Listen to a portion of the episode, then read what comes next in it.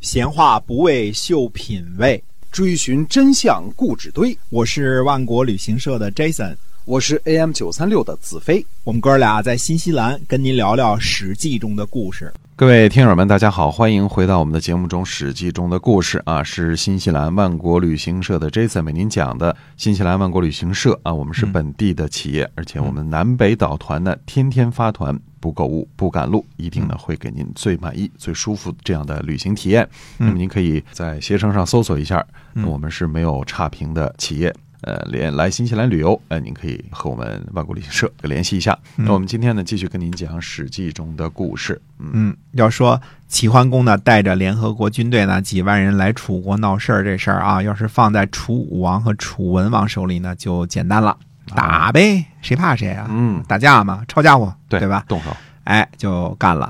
楚成王是个绝顶绝顶聪明的人啊，能够抑制暴力，克制住自己的怒气。那么楚成王呢，也不想打架。嗯呃，楚成王喜欢打架，但是更喜欢和周边的弱小国家打架，嗯隋国什么的啊，因为打起来没有太多悬念。对，楚成王呢不想和谁打架，不想和齐国打架，嗯也不想和联合国军队打架，因为齐桓公和管仲同学的事迹，他最近多少还是听说过一些的，因为齐桓公称霸也很多年了嘛。呃，联合国中的其他的国家呢，也都是老牌贵族啊，根深蒂固，真翻脸了未必讨得了什么好处啊。嗯而且呢，辩证统一的想一想，承认周王室也没啥坏处。就凭楚国现在这两下子，把诸侯都灭掉，一统天下的能力，楚国是没有的。嗯啊进贡就进贡吧，也就是几捆茅草的事儿啊，别闹大了。自从楚武王称王时候算起，本来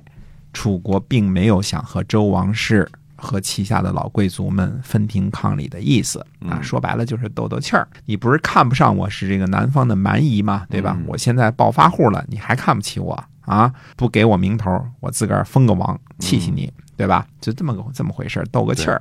其实楚国这个封王呢，要说呢，确实是挺让周王室头疼的，非常头痛的一个问题啊。嗯本来就是手下的一个子爵、男爵之类的小官儿啊，因为好勇斗狠，发了点小财，还上了天不成。可是呢，生气归生气，毕竟今不如昔了，去讨伐嗯根本没实力，发文告人家也不听啊。对，嗯，所以对于楚国封王这事儿啊，基本上周王室就是闭一只眼睛，再闭一只眼睛，对对， 不看了。眼不见心为净啊，啊哎，是的他，也无能为力嘛。哎，嗯大家不要小小看名分这点事儿啊，这事儿并不小。后来呢，我们说吴国在江苏也爆发了，嗯也称王；越国在浙江也爆发了，也称王。了，嗯，春秋时期呢，总共就有三个国家称王，这都是因为楚国这个头儿起的不好。嗯，那么这是一个中央和地方的问题。其他的再牛的也只成功哈，那、当然，它哎就是就是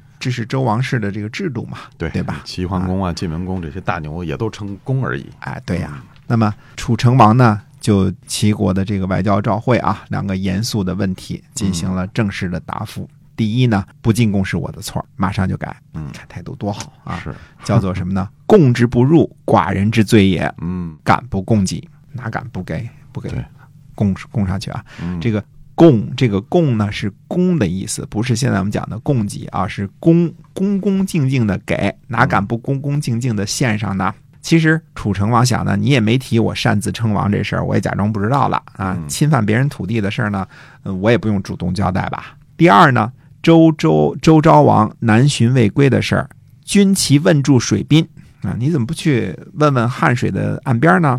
嗯，那意思干我屁事儿啊，嗯嗯，很强硬吧？哎，哎，两个问题。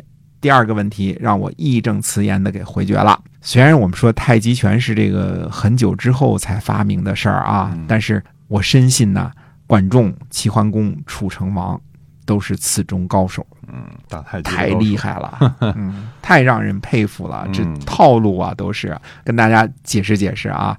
楚成王呢，本来就没有和周王室分庭抗礼的意思，嗯对吧？嗯还是呃想拥护周王室这个名义上的元首的。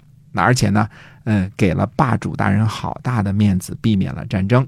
嗯损失也不小啊，好几捆茅草，对吧？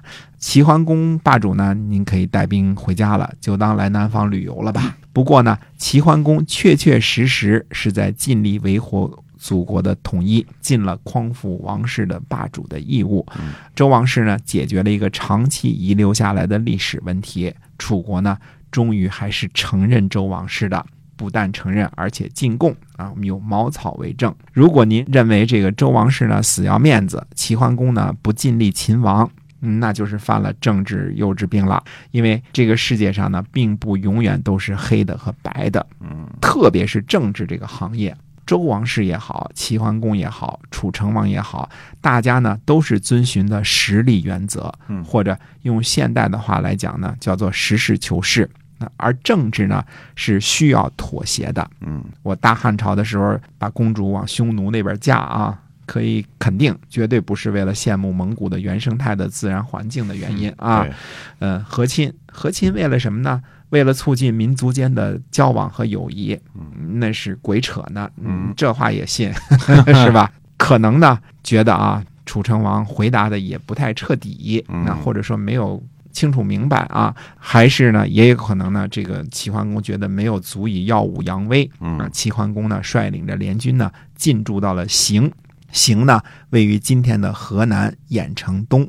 啊楚成王呢派大臣屈完到诸侯联军那里，然后呢联军后撤，驻扎在了昭陵。嗯呃，屈啊是楚国的这个王族啊。